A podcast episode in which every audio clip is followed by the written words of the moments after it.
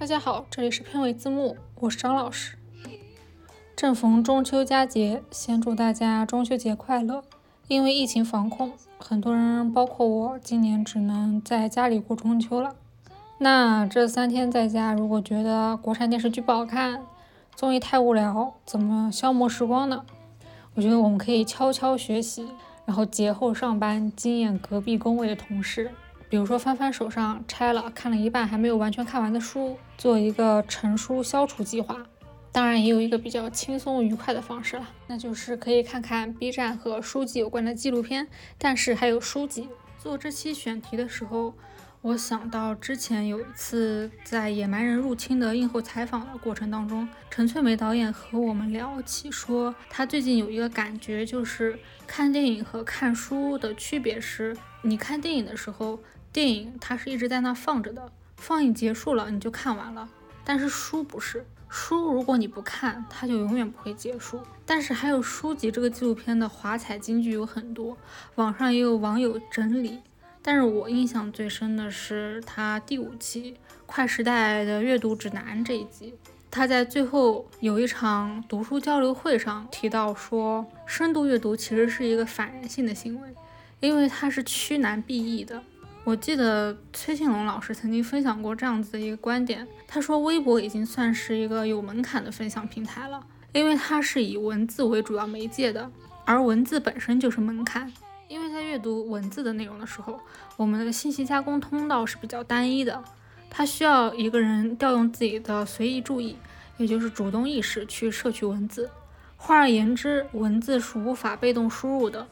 这一点就和陈翠梅导演说的，如果书籍你不看它，它是永远不可能被看完的，正好就呼应上了。所以我觉得，但是还有书籍这部纪录片给了我们一个特别有意义的点，就是它从书的不同角度，给了人们很多股对于对抗阅读惰性的勇气。今天这期播客聊，但是还有书籍，我就是模仿了他们本身纪录片的一个。排版思路，按照他每一期所提出的一个跟书籍有关的工种的主题来聊一聊我对于《但是还有书籍》这部纪录片的一些感想。它的第一集叫《书海编舟记》，讲的是跟文学编辑、文史编辑以及翻译有关的内容。如果有去看《但是还有书籍》的和 B 站 UP 主一起合作的邀约企划这个小花絮小板块的人，可以发现他们有一期邀请了王潇来聊一聊他的阅读经历。王潇就说过，他以前听到过一个观点，他说我国的社科领域的西学经典名单和万神殿不是某个学派或者某个学者建立的，而是由商务印书馆的汉译世界名著塑造的。怎么去理解他的这一段话呢？我想拿一个我们大家都很熟悉的翻译大家的翻译伦理以及翻译观点来，就是佐证这句话。这个人就是在各个跟文学和艺术相关的领域。都尝试，并且都能做得颇有造诣、做得颇有成就的文学名家鲁迅先生。鲁迅先生就曾经站在改造中国语言的高度，想通过翻译来丰富和改造中国当时的语言。曾经提出了翻译不但在输入新的文本，也在输入新的表达这样子的观点。在做背调和选题的时候，我去知网上翻阅了一些研究鲁迅的翻译目的论策略的论文。其实很容易就能理解王潇那句话。我们将目光回望，可以发现鲁迅翻译的外文作品的选材是基于当时的社会背景，以及当时的知识分子想要救亡图存、开明智、激发国人斗志的出发点的。那从翻译方法上来看，和林语堂以及后来的余秋雨等人采用的意译法的这些译者不同，鲁迅使用的是直译法。鲁迅认为，移情也就是信达雅当中的达的作用，不应该重于信的作用。逆信而不顺是鲁迅为人所熟知的翻译风格。他反对规划，这里的规划就是我们可以理解为是本土化。他反对本土化外文作品。还是想说的一点就是，我们要考虑鲁迅先生说这些话的时代背景啊。这里的反对本土化是反对，因为要照顾国人当时陈旧的思维方式，而翻译成当时旧社会的人们惯常使用的那种堆砌词藻、堆砌繁文，但是内容却贫乏空洞的毛病。我们要拿鲁迅先生他自己的文章来佐证一下，为他就是找补两句。鲁迅先生在他的文章中说：“凡是翻译，必须兼顾着两面，一当尽力求其意解，一则保存着原作的风姿。”大概的意思就是说，译文既要力求通顺，使读者能够容易懂得，也需要忠于原文。也就是说，规划以及异化必须都适度。其实，在《但是还有书籍》的第二季出现了翻译，并且是单独开了一集来讲的，那就是《词语摆渡人》那一集。这一集当中的一个主角是马爱农老师，也就是当年我们小时候看的《哈利波特》的中文版的翻译老师。这一集让我印象特别深刻的是，就是他在呃拍马爱农老师的工作室的时候，工作室的门帘上就是写着“哈利波特驻京办”这几个字。我当时跟 B 站的弹幕的反应是一样的，我觉得这个东西特别特别接地气，也特别特别的亲切。这种其实就是一种本土化的表现。翻译这一门学问绕不开的一点就是怎样让外文的文章进入中国之后本土化它。我们对比第一季和第二季的跟翻译有关的，就是两期内容，我们就可以感受到，第一季它讲的偏向是怎样通过翻译能够重现原作的情感和节奏，以及正确的传达作者的写作意图。而第二季就是马爱农老师翻译《哈利波特》的这一节这一个部分，它更多的就是展现了一种外国作品融入中文语境的过程。就比如说《哈利波特》里面的咒语。本来以为是教学点，就按照音译的办法翻译。但是当马爱农老师他们发现咒语在书中的出现频率之高以及作用之重之后，翻译团队就进行了意译法。因为要展现咒语的速度和铿锵有力，所以翻译团队就选择了短促有力、比较符合中国人强调某件事情习惯的四字词语的格式来对咒语进行翻译。于是就诞生出了很多我们现在所熟悉的“处你武器”呀、“昏昏倒地”呀，然后包括“神风无影”呀这样子的经典咒语。其实关于翻译是否要本土化，还是拒绝规划、保持它的异化程度，是一个经常拿来讨论的一个很基础的翻译领域的命题。然后在翻阅相关的论文以及书籍的时候，我做了一些延展性的阅读。认识和了解了当代法国翻译理论界和当代西方翻译理论界占据着一个非常重要位置的翻译大家安托内贝尔，去浅浅的阅读了一下他的翻译核心思想以及翻译伦理观。安托内贝尔著有《翻译批评论》《异域的考验》《浪漫时期的德国文化与翻译》等等，在翻译领域非常有名的著作。他翻译思想的核心是以意为意，大意是他非常尊重源于语言和文化。他的翻译伦理观是尊重他异性，包括贝尔曼提出了翻译是一种冲破民族自恋、民族本位的行为。他也提出了翻译应该是非种族中心化的这样子的理论观点。但是很可惜，因为我精力有限嘛。而且我不是要对翻译领域有所深度研究，所以浅看了一下他以及有关他和鲁迅放在一起比较他们两者共同的，就是翻译的目的论的这样子的一种翻译伦理的一些论文，没有进入更深度的阅读。但是去中心化的翻译伦理思想是促使我当时想要去了解贝尔曼的原因。那说一点我熟悉的领域吧，这几年我发现，无论是从奉俊昊的《玉子》。还是到就是我们称作韩国战狼的摩加迪沙，以及就是韩国的电视剧领域，比如说我我很喜欢的电视剧《Run On》，我发现，在韩国电影或者是韩国电视剧，迈着大跃进式的步伐。本着那种与火箭争速度、与日月比高低的精神，大步流星、昂首阔步闯世界的时候，我们稍稍留心，或许可以窥一斑而知全貌似的敏锐地观察到，韩国的文化影视作品当中出现了很多翻译员的角色。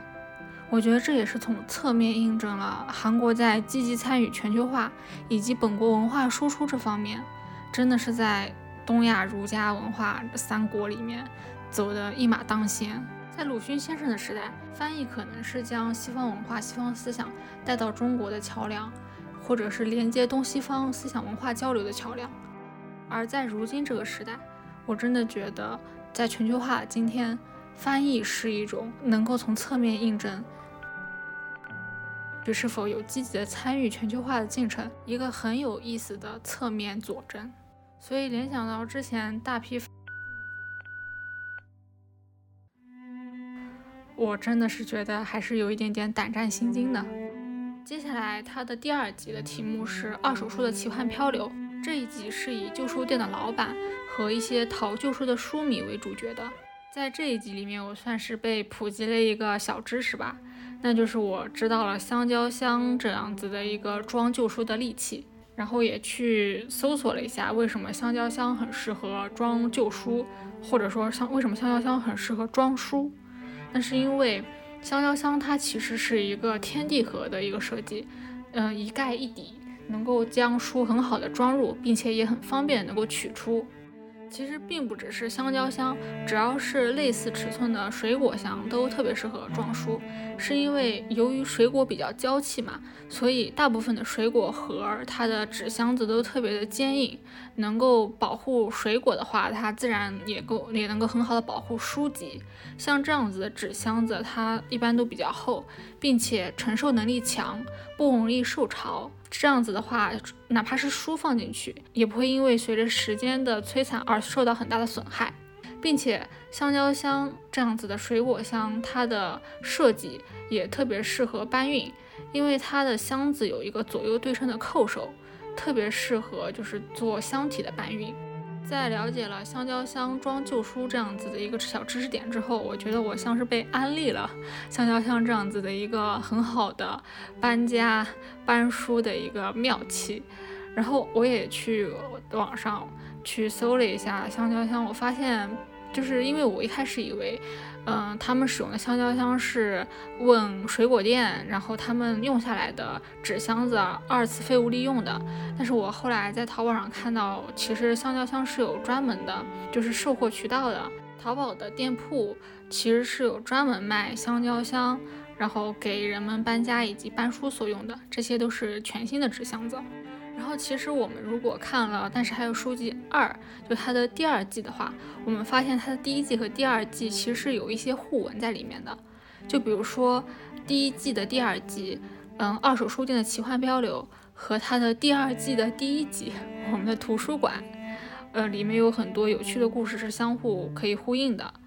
比如说沈谢元老师。他在跟节目组分享他淘二手书的经历，活脱脱就像是第一季里面狂热的二手书发烧友在茶余饭后拿来交谈的故事，这样子的片段是很像的。还有就是第二季的藏族僧人九美，他的图书馆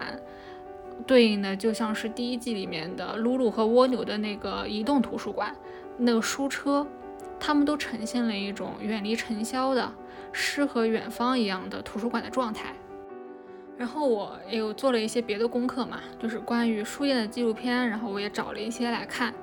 嗯，B 站上能搜到的有，就是之前央九出的一个纪录片，叫《最后一个店铺》，它的第一集和第四集分别讲的是一个讲的是成都的连环画书店，一个讲的是合肥的旧书店，还有就是纪录片可以给你做顿饭吗？当中它的第九集。嗯，也是敲开了一家二手书店的老板的店门。还有一部纪录片值得一讲的是《百草园》，它其实只有一集，它讲述的就是武汉的独立书店百草园，在经历了十一年之后决定关门，然后在关门前的十四天，所有以前来过这个书店的老顾客以及路过这个书店的人来和他告别的一个内容。说实话，因为但是还有书籍这个纪录片的篇幅。和它整体的理想主义的基调，它所拍出来的那种实体书店呀、二手书店，甚至是流浪书店什么的，我觉得是没有体现当下中国实体书店的生存困境的。其实理想照进现实的状态就是，实体店在当下的中国一点都不好做，除非有当地的政府扶持，给书店免房租，或者是如果你这个书店背靠出版社，你不用自负盈利。或者是如果你这个图书店背靠出版社，不用自负盈利什么的，就还好，还能活下去。我前两天看到微博上有一个话题说，嗯，某购物平台两百元的电视机，几十万销量的买家秀是什么样子的？然后我打开来看了之后，感觉特别心酸。我觉得这个才是生活最真实的状态。真实的生活永远都是一地鸡毛的。我之前就是在大学毕业结束之后，因为也很向往纪录片里面拍摄的那种田园牧歌，然后以图书为伴的那种生活方式，面朝大海啊，春暖花开啊，手捧着书啊，然后过着安逸舒适、与书为伴的生活，我真的觉得这是理想主义的生活状态，所以我就去书店工作。但是你真的进入到书店之后，你就会发现。真实的实体书店完全不是那回事儿，不是那样子的。你会发愁书店的销售额，你会发愁书店的房租，你需要和出版社去斡旋书店的订单，你甚至还会和店长去争论书籍的展列，因为可能店长会为了销售额，觉得应该要把畅销书放在最显眼的位置，但是你可能会觉得你需要把文学性强一点的，值得。读者来读的书放在就是书店进门一进门就能看到的最显眼的位置，以及你需要去计算每个月你办了多少张会员卡，你办读书卡的业绩是多少，你不去计算，你的店长也会帮你去计算，然后你还要去催供书商给你发畅销书，然后你还需要去维护你书店的儿童绘本不会被小朋友损坏。包包括损坏之后，你可能自己还要进行一个修补，甚至你还要去和顾客解释你的书店为什么没有教辅用书等等等等。然后还有一个我不太能理解的，但是的确是现在很多实体书店的日常，就是你每天除了要照顾书之外，你还要忙着做咖啡和奶茶，这才是现在很多城市实体书店的日常。第三期绘本中的奇妙世界啊，这也算是一个我熟悉的领域了。因为我大学的时候，因为专业课它有一个辅修绘本的，所以我当时上了一段时间的绘本课。真的发自内心的说，那段时间是我觉得最有意思的时光之一。就算不是绘本创作者吧，就我们小时候，谁没有看过安东尼与不二的？那个兔子的日常，谁没有看过小鼹鼠的土豆？哪怕这些也都没有看过，谁没有看过吉米老师的绘本？甚至是在你爸妈小的时候，嗯，都可能看过丰子恺老师的绘本。而丰子恺老师的绘本现在拿来看也是不过时的。然后在纪录片当中也出现了对我绘本创作特别有启发的一本我很喜欢的绘本，叫《点点点》。这本绘本是。让我第一次意识到了，也是给我建立了一个绘本的设计思想，那就是做绘本是要有童趣的，不要给自己设定框架，要玩起来。你可以把声音的元素，然后形状的元素，然后包括颜色的元素，甚至是就是你的书可以是不规则的，你可以把各种各样奇思妙想的东西都融入到你的绘本当中。永远不要给自己在画绘本的时候设立任何的条条框框，所以对我来说这本书是特别有意义的书。然后在我在书店的时候，我们书店最多的绘本就是爱心树系列绘本，特别有名的就是那本《猜猜我有多爱你》这本书。这本书是就是每周它都会有家长过来问，并且就是每周都能卖出去，而且并不仅仅是。嗯，孩家长会买给孩子来看，很多小姐姐可能会把它买过来，然后送给自己的闺蜜之类的。就是一个好的绘本，肯定它的功能并不仅仅局限于嗯儿童启蒙或者是学前教育这样子的一个功能的，它肯定会是有泛年龄段的一种使用价值的，并且因为绘本的无论是装帧也好，还是它的设计本身设计的这种呃颜色也好，内容也好。包括它的一些格式也好，都是非常有趣的，所以很多好的绘本其实是有收藏收藏价值的。但是在我做绘本这一期的背调的时候，我发现了一个很有趣的绘本角色。我是九零后，我不知道听众当中的九零后有没有过这样子的记忆，就是你们小时候的铅笔上、铅笔盒上以及什么笔记本上有没有这样子的一只红色的狐狸，它旁边。可能会有一个红色的巴士公交车，然后他可能会住在一个梦之城堡里面。对，没有错，就是我们小时候非常风靡的一个绘本形象，叫阿狸。我是在做这次背调的时候吃惊的发现，原来阿离这个绘本角色到现在还依然就是有人在，就是有在制作它，并且它的就是 IP 的商业价值还是非常大的，它依然有很多就是可以挖掘的潜力。阿里的首部绘画作品《阿里的梦之城堡》是在二零零九年出版的。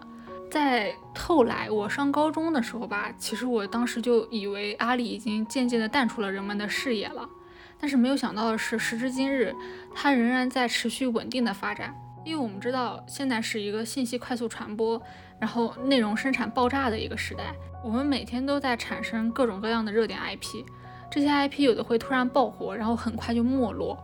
我本来以为阿里就是这种已经没落的 IP 形象，甚至就是我觉得在阿里出来的时候，我们很多普通大众是没有 IP 这个概念的。但是在这次做被盗的时候，我发现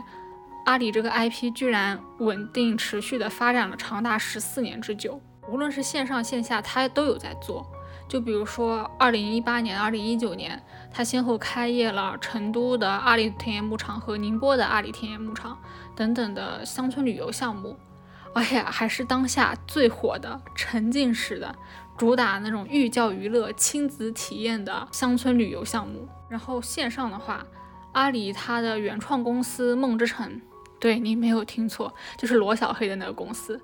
他在二零一九年被融创文化收购之后，就得到了资本的注入嘛。他们规划了阿里动画、阿里的大电影等一系列的战略布局。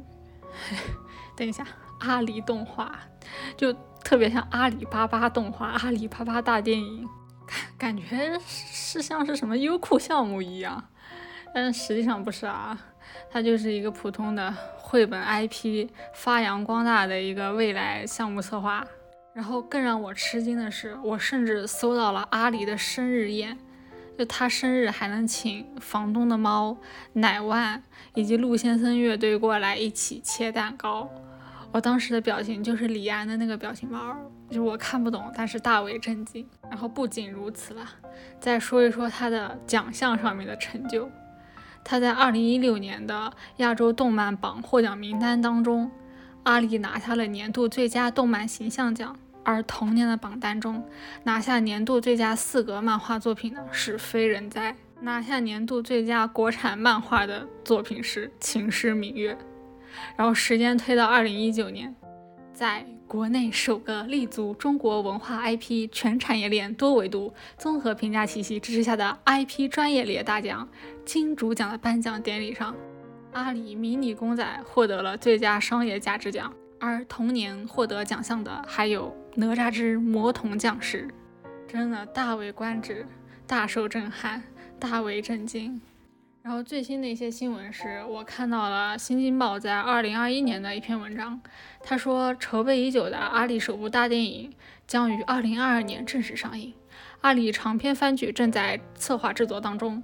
并且每集将有二百六十分钟。现在啊，已经是二零二二年九月了，我是真的非常好奇这个电影，因为回望今年，无论是《甄嬛传》的无数次二度创作，还是刘畊宏的爆火。还是王心凌的《爱你》，我觉得今年一定会有一个关键词叫文艺复兴的，就是内娱的文艺复兴。很多就是我们过去回忆里的东西，又重新就是搬到了呃网络上，重新利用互联网这个平台，又再次的火热了起来。所以说，其实如果这个电影真的能够在院线上映的话，是说不定能够吸引到一波九零后的。呃，情怀以及九零后的 票房的。其实说到绘本，前一段时间有一个真的是全国都关注的一个社会热点事件，就是跟绘本有关的，那就是前一段时间人教版的教材的读教材事件。这个和我之前一直有辩证的思考的，绘本是应该商业化一点还是国有化一点，这个就是命题是就是也有关系的。我们去讨论绘本的商业化还是国有化之间的关系，其实就像是讨论。文化产业和文化事业的关系一样，说的通俗易懂一点，因为我们毕竟都学过马克思主义政治经济嘛，它其实就像是我们去讨论是计划经济占主导好，还是市场经济占主导好这样子的一个命题。绘本的商业化是会带来很多好处的啦，就比如说商业化的绘本。它是以市场需要为主的，是以盈利为主要目的的。这就会促使那些嗯儿童绘本的出品方以及出版社，他们会去寻找嗯绘本画风各异的画手，然后来进行绘本创作。包括他们对于绘本的各种种类、各种形式、各种表现方式，也会推陈出新。就比如说，除了传统的就是纸质绘本之外，他们还会选择一些立画。呃，历史绘本，就比如说你这个绘本打开来之后，它有一些原本被折页的部分，它会竖起来，然后来吸引孩子的注意力。以及就比如说一些绘本的单页上面是可以有一些翻折的，你翻开来之后是一些很精巧的一些小小元素的设计暗藏在里面，就像是嗯孩子寻宝的一个过程一样。而且现在还有一些绘本，你可以戴上 3D 眼镜来观看。甚至是如果你拿一个手机来扫描它封面里面的内容，或者是它内页里面的内容的话，你可以出来一个 AI 的景象，然后你可以看到嗯虚拟和现实结合的一种绘本。这种风格多样化以及形式多样化的对于绘本的探索和尝试，是如果你只是在呃严厉监管下，呃就是一举一动都在就是控制之下的呃绘本出版社出版的。绘本内容不能与之相比的，在生产出来的绘本，它会不可避免的出现，比如说审美单一、风格保守这样子的缺点。就比如说前段时间的事件发酵之后，呃，人教社联合央美的团队，重新花了三个月的时间，紧赶慢赶的画出了新的人教版的教材嘛。你能很明显的看到，就是这些创作者已经不仅仅是在。他们就像是一种什么感觉呢？就前段时间我有一个选题，但是被我们导师毙掉了。就是我想用 AI 来创作完整的剧本、完整的故事，然后输出一个完整的内容。而且我看到最近好像 AI 人工智能绘画在网上还挺热度挺高的。无论是设计师阿文，还是我看小宇宙上都有播客在聊这个东西。我当时看到人教版的这个和央美的新教材插图绘画之后，我感觉特别就像是央美的团队在 Disco Diffusion 里面输入了三个字“稳稳稳”，然后由 Discord Diffusion 自动生成出来的就插图绘画一样，就稳为上，稳住大局，只要不出差错，什么都行。它少了很多个性和特色的东西，也少了很多艺术性的东西。它比周杰伦最新的那首最伟大的作品更像是人工智能拼贴合成的，就是产物。它特别像是就是各种没有出错的教材当中的人物插图拼贴合成出来的，就是人教版，嗯，小学生的人物形象的样子。但是绘本商业化。的确有很多弊端啊，就像文化产业也有很多很多弊端，因为沾上钱、资本入驻的东西，它以盈利为目的的话，说难听一点，它肯定会吸引到一些负面的脏东西进来。他肯定是会想尽一切办法去调动儿童或者是这个绘本的阅读者的感官刺激，以及阅读的新鲜感、阅读的呃刺激感。那这种东西它是不确定的，甚至可能就是有害的。就像读教材事件所浮现出来的，它里面甚至可能会有一些不法的东西掺杂在里面，这种东西是不可控的。所以，我国在二零二二年首次提出的文化产业和文化事业的概念里面，就有很明确的强调了，无论是文化产业还是文化事业，都是社会主义文化建设的重要组成部分，始终应该把就是社会效益放在首位，并且文化产业的繁荣发展也不能替代文化事业的发展。也强调了文化产业和文化事业都要传承中华优秀的传统文化，弘扬社会主义核心价值观，增强文化自信的这样子的一些基本的功能属性。除了去讨论绘本是否应该商业化这个问题之外，其实绘本还有跟儿童心理学、认知心理学、叙事学等等心理学方面有关的，就是讨论。就比如说我之前一直在思考的一个问题，就是动态绘本这样子的绘本形式到底好不好？而我所站的立场是，我觉得在儿童学前教育的阶段，还是尽量让儿童去接触纸质绘本，而就是少少一点点去接触动态绘本比较好一点。因为我觉得有关于纸质绘本或者说是传统的近视绘本和动态绘本的争论，就像是一场关于儿童注意力争夺战的讨论一样。我之前读的一本关于儿童教育心理学的书籍，就是我真希望我父母读过这本书，里面曾经有提出过一个观点。他说，人为的创造一些动态化的东西来吸引到的儿童的注意力，并不是一种真正的注意力，而是假性的注意力。儿童被这样子的东西吸引注意力，反而会造成他们以后对于事情很难以专注，造成他们的注意力涣散这样子的毛病，对于他们培养专注于某件事情上面的恒心和毅力是有害的。一开始我看到书里面的这些内容的时候，我还是挺惊讶的。但是后来我就是引申的去想到了一些关于当代短视频对于人们注意力的损害之后，我明白了这本书里面想要表达的意思。拿短视频在互联网媒体时代对于人们专注力的影响为例子吧。当下的社会，互联网就是各大头部公司争夺用户注意力的地方。这个世界的平均注意力正在越来越多的向视频内容倾斜。在环球网科技综合报道七月二十一号的消息上面，有最新数据的显示说，二零二二年第一季度，TikTok，也就是我们所说的抖音，它的平均用户使用时长已经超过了 YouTube。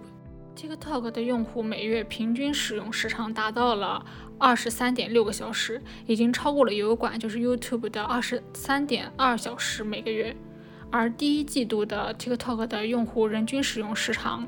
和它二零二零年相比的第一季度增长了百分之一百四十，而这还只是长短视频领域之间的争夺，视频内容对文字内容更是碾压级别的。文字，尤其是信息密度比较大的、篇幅比较长的文字，正在式微。对于受众来说，文字的门槛最高，但是对于内容的生产者来说，文字的门槛却又是最低的。我们现在所遭遇的困境，并不是有价值的内容变少了，而是我们寻找优质内容的成本变高了。我觉得坚守纸质绘本，或者说是呃偶尔对动态绘本说不，是在避免孩子去堕入这种惯性当中，培养正在树立学习习惯的学龄前儿童，去建立有韧性的、有耐心的去呃建立注意力的一种方式。接下来，但是还有书籍的第四集《设计师的纸上王国》，它讲的是书籍装帧设计师的故事嘛？哎，又到了一个我熟悉的领域了。我看到就是这一集里面有讲三联书店的三联灰的梳妆格调的时候，我觉得特别亲切。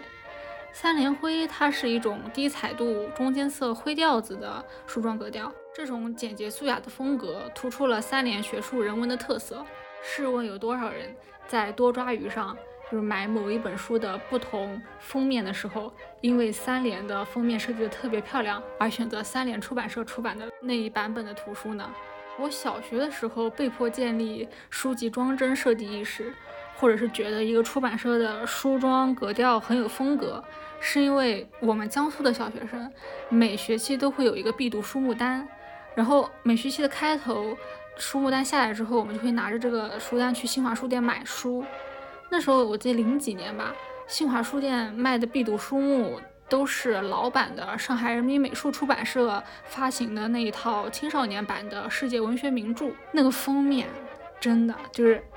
现在如果你去孔夫子上收一套过来，然后放在广场上全部排开，那就是中国本土的潘通色卡，你很难想象一套书的封面会有这么多种颜色。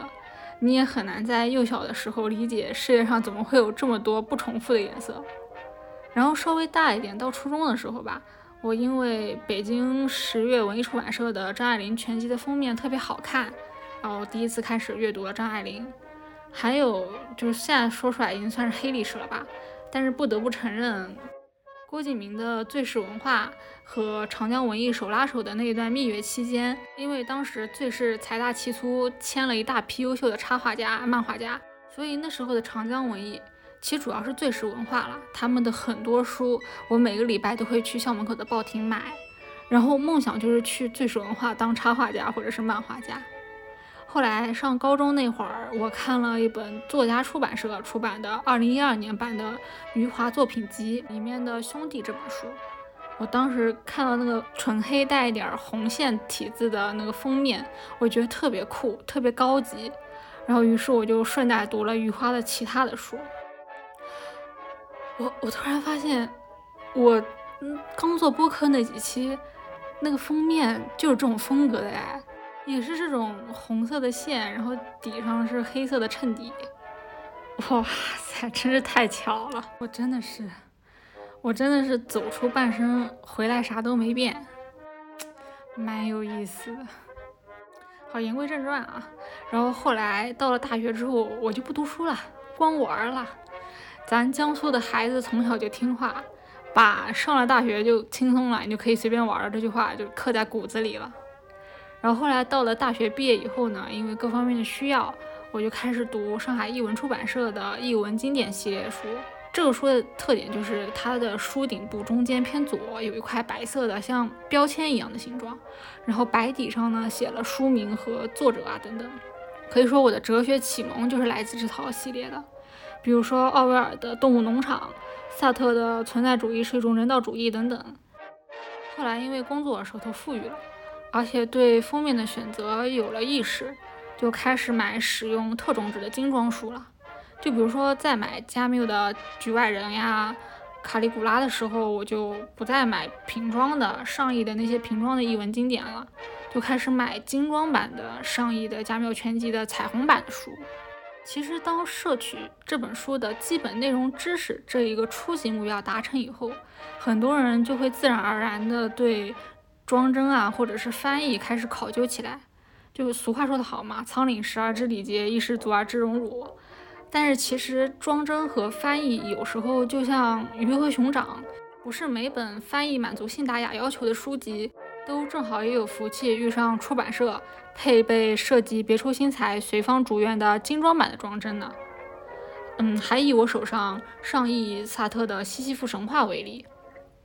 上海译文出版社这版的译者沈志明老师是一位职业的翻译，他翻译文学作品是很好，但是翻译哲学的话，感觉是有一点吃力的。与之相比较的是商务印书馆杜小珍老师，就是北大的哲学系研究所教授，他是国内最早研究萨特存在主义的一批人，他翻译的就是《西西弗神话》，就会哲学性更强一点，更专业一点。因为《西西弗神话》是一本哲学书嘛，还是更适合有哲学功底的译者来翻译。而比如普瑞文化出版的袁孝义老师翻译的版本，就更适合零基础哲学的人来读。哎，很巧的是，袁孝义老师正好对之前我刚刚说到的贝尔曼的两本著作有进行过系统的梳理。因为袁孝义老师是华东师范大学外外语学院的院长兼法语系主任嘛，他研究的方向也是法语语言文学专业翻译理论，所以说他正好也有对贝尔曼的翻译学理论、翻译学书籍进行过整理，正好就是很适合大家一起拿来看一看。而我呢，比起对哲学的热爱，就真的用实际行动再次表现了出走半生，回来人生美工哈。就是仍然是设计学院的打工人，我我在内容翻译准确的前提下，我大部分的书会选择封面好看的。我我就是一个不忘初心的颜狗，只看脸，只看颜值。然后这次做整理的时候，我还发现一个很有趣的巧合。我之前想入门一下历史类书籍的时候，买了一堆北京出版社精装版的大家小书系列，因为那时候。待的书店这一套书占的书架又多，但是销售状态又极其滞销，所以我就用员工价嘛，为我们门店做了一些业绩啊，做了一些贡献。然后在我这次重新整理的时候，我就发现大家小书系列的序言正好是就是，但是还有书籍的，就是片尾片尾那个什么节目单滚动的时候有一个特别鸣谢。他们的特别鸣谢里面正好是大家小说系列的序言的写作者袁新佩老师，就真太巧了。设计这一集算是我老本行，所以我说的有点多。我在看这一集后面何浩老师设计的当代艺术画册与书籍的这个部分，他有讲他之前帮徐冰老师做那个艺术书籍的嗯设计的时候，和徐冰老师对原作。进行了一次一次的拍照、扫描以及反复调整，我就想起我们那时候做毕业设计作品集的时候，就如果我们有手绘作品，也是不肯只拿手机拍的，要去图书馆的机器上扫描，就怕手绘的一些笔触啊，手机拍照它就拍没了。还有手机拍照会有一些光线的色差呀之类的，反正一堆不可抗力。排版也是，我们一个毕业作品集那时候差不多都是要排两个星期的版，至少的，然后才敢拿去打印店。去了打印店之后呢，还要亲自挑选纸张、挑墨，有时候还要挑书壳或者是挑装订方式。挑完之后呢，还要试打印一下，就像就是化妆品的试用装一样。先打印出几页来看看，然后各方面如果都满意了之后呢，然后才会打印全本。纪录片里面，何浩老师帮徐斌老师他们排版设计，是只为最大限度的还原版画的印痕，找回从画到书转化过程中遗失的原作质感。我们当时也只为最大限度的还原评级的设计理念，让答辩老师找到从作品到学分的转化过程。当然。高阶的装帧就是对普通人来说是很有门槛的，也是很考验艺术修养的。比如说，在讲《桃花雨》的三个版本的封面的故事的时候，创作者他采用了三种木嘛，阿拉斯加雪山、印度紫檀、非洲沙比利木三种木质材料，然后做成它的封面。因为他说木材敲击会发出类似乐器的声音。这种乐器敲打的声音和《桃花鱼》的作者张充和的昆曲艺术家以及喜爱音乐的身份非常的符合，并且因为桃花鱼是淡水水母，总是在春天桃花盛开的时候出现，所以说博英选择在纸张的一面印刷，并将其折叠，然后让书籍在视觉上显得干净又有呼吸感，就仿佛是桃花水母用身体呼吸的样子。这种设计理念。真的是就只有有一定的名望和财富积累的高级艺术家的活了，像我们这种普通设计师只能望其项背。然后包括纪录片里面有罗列了，就很多封面材质的使用，比如说《夜的华章》，它就用了皮革和亚麻；《鸟的精神》这本书用了施坦威钢琴漆面，以及《靠近他们终将相遇之处》这本书，就封面采用了山羊皮与泡桐木板。丽玉和珍珠色羽毛这本书就用了木头和矿物颜料。这里的矿物颜料是什么呢？就是，就是用比如说珍珠呀、贝壳啊、虾壳啊这些东西，然后，呃，制作出来的颜料。我们经常能够在 B 站刷到矿物颜料的制作。如果想系统的看的话，B 站有央美的连阳老师的颜彩课，这个里面还有讲就是画的装裱以及绘制的内容。如果只是对颜料比较好奇的话，就是你也可以去看 B 站，有很多 UP 主也是自己上传了他们自己手工制作矿物颜料的视频，就是可以外延的补充一下关于矿物颜料的知识。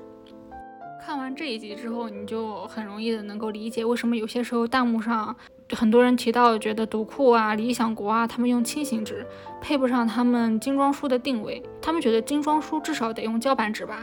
那是因为装帧，它其实是赋予了一本书合适的感官、色彩、气味以及材质等等。除了书籍内容之外，它能给读者带来呼应感官的生动沟通和无穷的想象。然后，其实，在纪录片之外，我更想说的是，其实出书人人都可以出的。博伊斯说过的嘛，人人都是艺术家，任何人都可以把平时积累的，比如说摄影作品也好，绘画作品也好。写的那些见不得光的深夜文学小说也好，哪怕是用最简单的 PS 排版都可以，在淘宝呀，或者是附近的打印店，你可以和店员挑选纸张和墨水。咱们也可以用哑光油或者是亮油，咱们也能用特黑墨来印刷。然后装帧的方式呢，你也可以自己拿奶奶的绣花针，然后给它做线装版的矿物颜料，我们也可以在淘宝上买了，自己手绘在封面上。然后呢，经过这一系列工序，你也可以有一本属于自己的书。当自己的名字出现在封面和书籍上的时候，这种自豪感和成就感还是终身难忘的。另外，可以安利一下网飞的一部纪录片，叫《Abstract: The Art of Design》，它是专门讲设计的。你可以了解到跟设计有关的不同领域的设计师的平时的工作状态。就是非常磨人的一个过程，跟就是但是还有书籍里面这种岁月静好的这创作状态是完全不一样的，因为设计真的是一个压榨人的一个一个工作。网飞的这个纪录片的第一季的第一集讲的就是插画，然后它的第六集讲的是平面设计，然后这个纪录片有两季，它的第二季的第六集讲了字体设计。插画那一期的主角曾经给《纽约客》画过封面，我其实也很好奇，比如说像理想国呀、像单独啊，他们的每期封面，还有他们的书籍的封面是怎样设计的、怎样定稿的。然后第二季的第六期的字体设计，它会让你一下子愣住，就是你会疑惑，但是还有书籍怎么没有一集是讲字体设计的？是默认现今我们使用字体都是在手机上和电脑上选择字形吗？但其实人们看过的每个字体都是某人或者某个团队在某处一笔一画绘制出来的，就像我国的设计学院的视觉传达专业也都是会开字体设计的小方向的。但是，但是还有书籍就是居然没有一集是讲跟字体有关的内容的，让我觉得非常的惊讶。因为书籍最重要的媒介不就是文字吗？然后第五期是《快时代的阅读指南》，我觉得它的一个重要的主角人物其实是指书籍的阅读者，它里面包含了两个部分，其中一个部分是通勤读书，就是指在通勤的路上进行书籍的阅读。我在看这个纪录片里面分享的豆瓣上北京地铁上的读书人这个相册的时候，我突然想起了一件事情，也是跟北京有关的。就是北京地铁爱情故事，我不知道有没有听众知道。就是有一个博主，他现在的微博名字叫十号线金台夕照。他在二零一一年的四月十七号发了个微博，说他想找一个在北京地铁十号线往劲松方向的列车上。读安兰德的《The Fountainhead》的乘客，然后他说他们当时聊了几句。你在金台夕照站下了车，没有留下联系方式，我想认识你。然后这位男孩开了微博，就是叫十号线金台夕照嘛。很多人看到这个故事之后，网友就被这个浪漫的故事所感动了嘛。所以在九十九个小时之后，这个男孩通过微博找到了这个姑娘。但是很可惜的是，这个姑娘已经有男朋友了。虽然说。女孩用十一条微博和这个男孩进行了一个沟通，最后她送给了这个男孩一句话，那就是 True love will find you in the end。但最后的故事是，当时评论里面有个人建议他们拍一个小故事，这个提议被一个央视的导演采纳了，然后他私信联络了这个男孩，就是金台夕照这个男孩，要不要一起喝这个茶，然后吃个饭，然后去讨论一下关于这个故事的拍摄。这个导演虽然说后来什么都没有拍，但是他成为了金台西照这个男孩的妻子。虽然说这就不像是一个传统的陈词滥调的故事，说我在地上遇到了一个读书的人，然后我们就产生了爱情，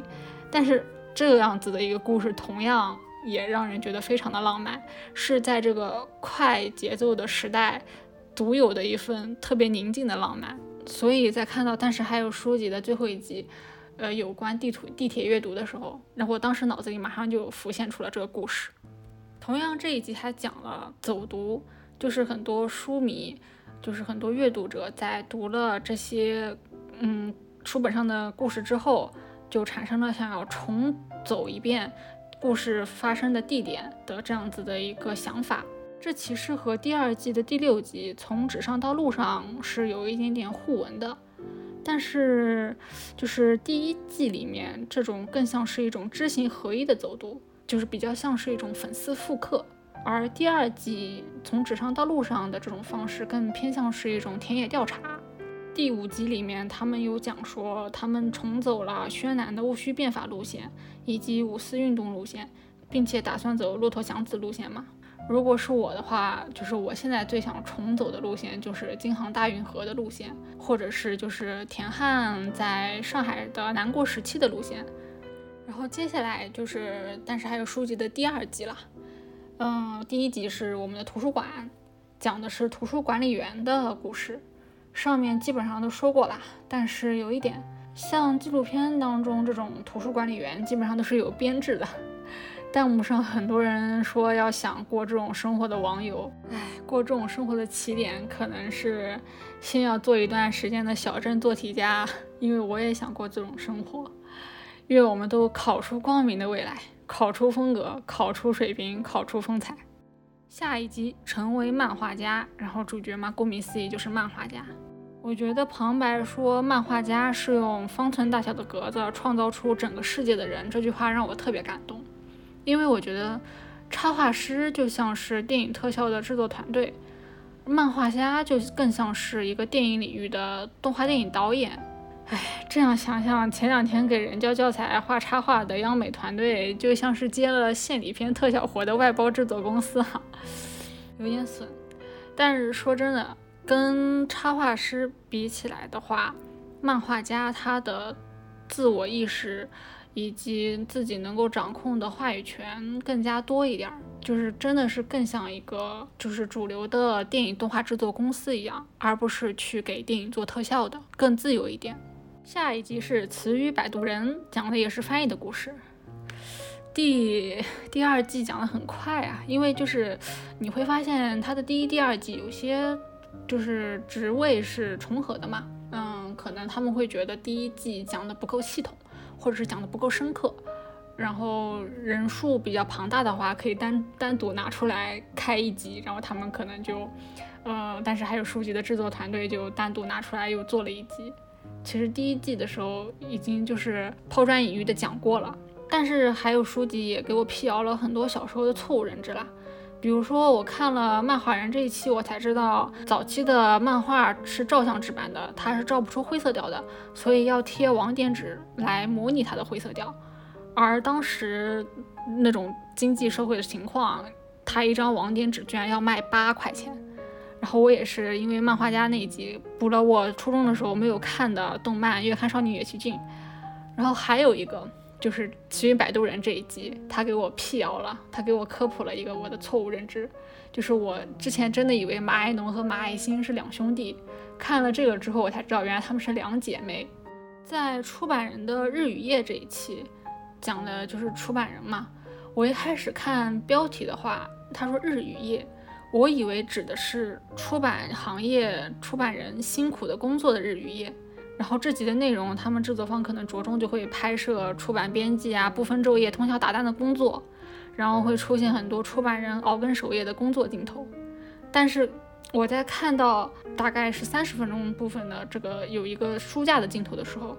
我突然意识到了这一集可能是在讲出版行业甚至是读书文化、读书风气的日与夜。看到这边，我被引领着去思考了书这个行业到底算不算是夕阳产业这个问题。我们一起努力，不要让出版行业、出版人走进那一个黑夜。倒数第二集《文学的现场》讲的是作家的故事，里面印象最深的也是我最熟悉的，当然就是东北文艺复兴三杰的班宇老师啦。因为如果想看梁庄的话，我记得贾科长他不是之前那个一直游到海水变蓝纪录片嘛，也是记录电影，他已经有很详细的去讲了梁红老师的一些故事。然后现在的话，我就嗯对班宇的故事特别感兴趣。班宇的作品其实影视化面试是最晚的一个，因为东北文艺复兴三杰双雪涛和郑执。他里面这三个人里面，双雪涛是最早的，就是刺杀小说家，以及本来应该是在二零二二年十二月三十一号上映的《平原上的摩西》，或者就是叫它《平原上的火焰》啊。然后就是正直的《生吞》就被优酷拿去拍了今年夏天一点水花都没有的《胆小鬼》。哎，我当时听到要拍成电视剧的时候，还是很期待的。但是因为我看到《刺杀小说家》以及《平原上的火焰》的预告的时候，我觉得东北文艺复兴三级的作品要拍成电影，面临的审查阻力还是很大的。我以为在电视剧的赛道可能会稍微保留一点作者性，以及东北这片土地原本的冷峭和凌厉，但是现在看来，生吞还是白瞎了。然后正直的先正我没有看完，但是刺猬这一篇我是有看掉的。有前车之鉴啊，就是那些电影双雪涛的电影改编的前车之鉴，再加上刺猬里面本身的内容，我看了之后，我也很难对接下来顾长卫导演的葛优和王俊凯主演的电影《刺猬》抱有比较高的预期了。而班宇呢，他要影视化的作品不是他最出名的《冬泳》，而是《逍遥游》，这个我还是挺惊讶的。我是第一次在平遥电影展上看到的的《逍遥游》的贴片预告，主演是吕星辰和吕雪琴，还有已经去世的图门老师。其实东北文艺复兴三杰的作品，感觉谁来拍谁来演，它的还原度和深度都是能打骨折的。毕竟电影局是电影创作的最大障碍嘛。文笔上的话，其实东北文艺复兴三杰里面，我觉得班宇的文笔是非常鲜活的，有非常有力的，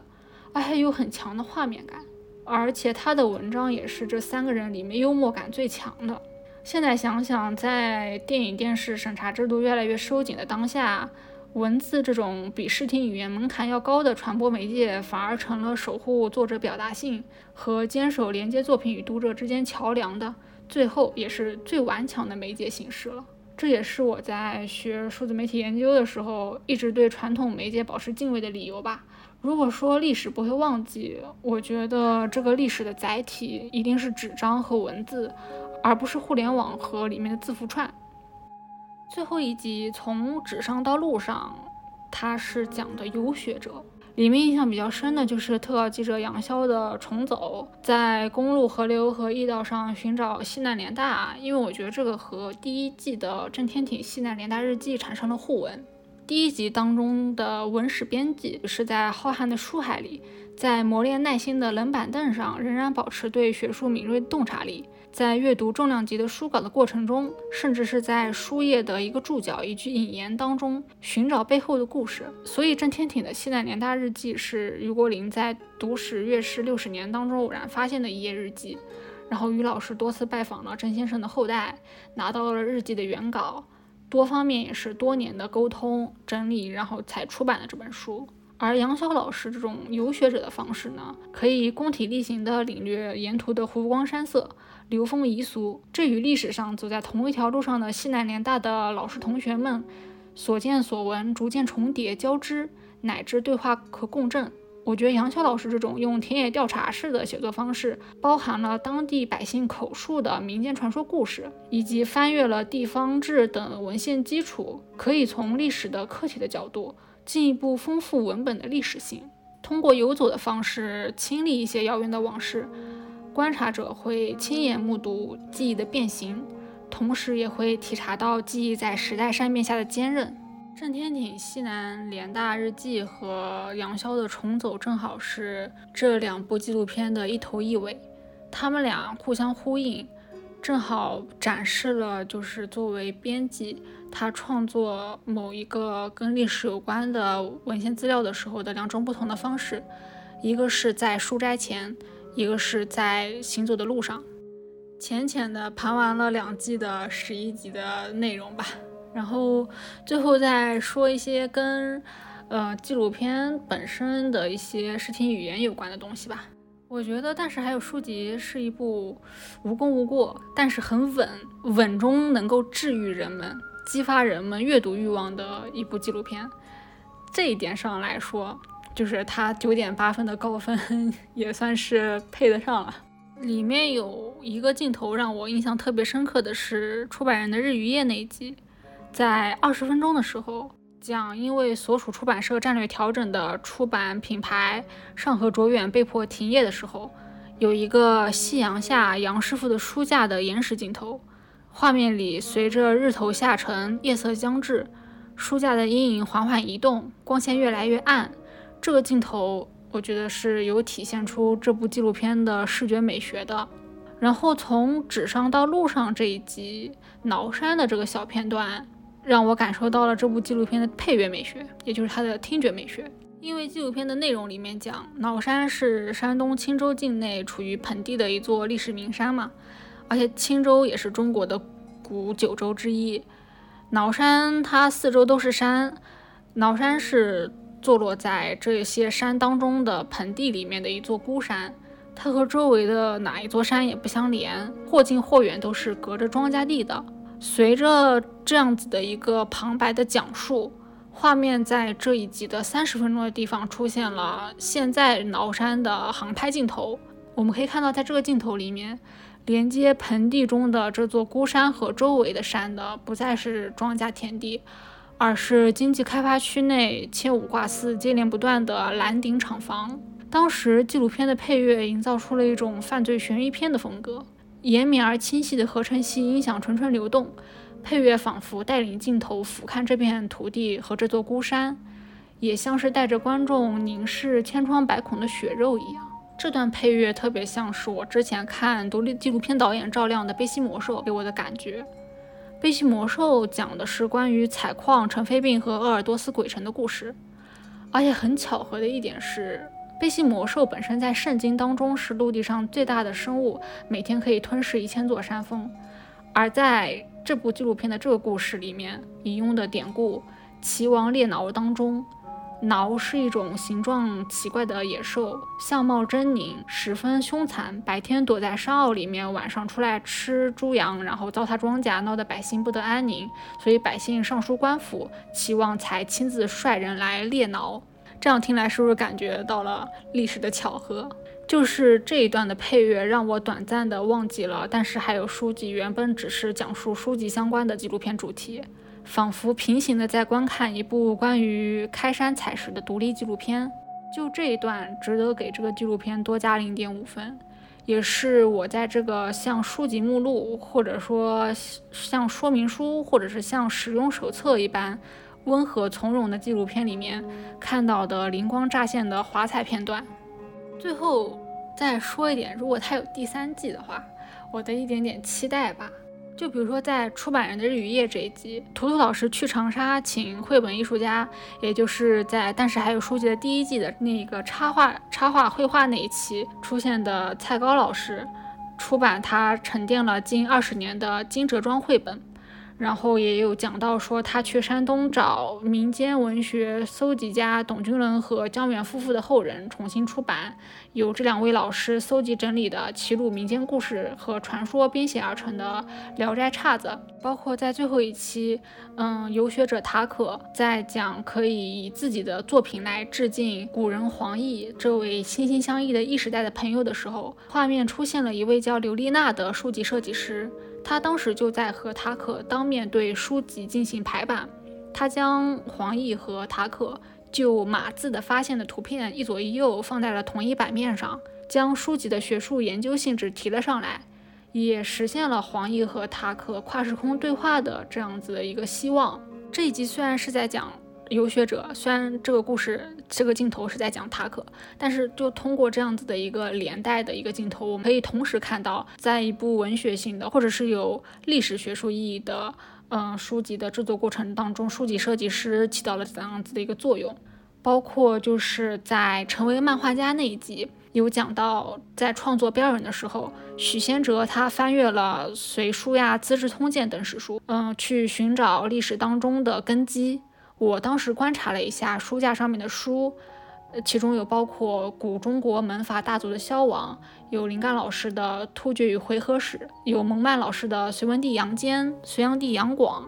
还有安禄山叛乱的背景、中国古代建筑史啊，然后敦煌壁画复原图啊，这些就是稍微学术研究性特别强的书。当然也有包括文物出版社出版发行的《潼关税村隋代壁画墓》。然后联系图图老师去山东重新出版，就是包含了齐鲁民间故事和传说的《聊斋岔子》这本书的故事。就你可以仿佛感受到一条关于书籍的脉络，像于国林老师这样子的呃文学文史编辑，包括还像董君伦和焦元夫妇这样子的文学家，亲自去游学去当地去搜集繁琐的文献资料。去考证当时的民间传说、民间故事，写成一本书，然后由像图图这样子的出品人去把这样子的书出版出来。在出版的过程中，有书籍装帧设计师来进行排版，包括有第一集说到的编辑来进行校对。这些书出版之后呢，它又可以去滋养，比如说绘本创作者以及漫画家，他们在画漫画、画插画的过程当中，作为一种历史的历史参考资料，我觉得特别像是一种很积极、很正向的循环，也特别像是大树落叶归根的一种状态，它是一种可以循环的一种良性的滋养。滋养着中国文化不停的世代相传，不停的呃传承下去，也滋养着我们的文化生生不息这样子的一种感觉。如果说我很期待第三季的话，我希望如果有第三季可能拍的话，它能够把这种传承感、这种薪火相传的感觉能够拍出来。想去更多的看一点关于书籍行业各个不同的领域的人之间的交流的过程。然后今天大概就是浅谈了一下看，但是还有书籍的感受，真的是浅谈，因为它里面涉及的东西实在是太多了。然后要做的背景调查也太多了，它涉及的行业和领域也实在是太多了，只能说它真的是一个很好很好的导读，很好很好的引读。就是如果你真的看完这个纪录片，对读书或者是对知识有渴望的话，它能够让你触类旁通到很多很多不同的门类，能够给你打开好多好多扇不同的门。所以去看书吧，去读那些优秀的经典作品吧。然后最后依然还是祝大家在读书的过程中不要忘记享受愉快的中秋假期哟。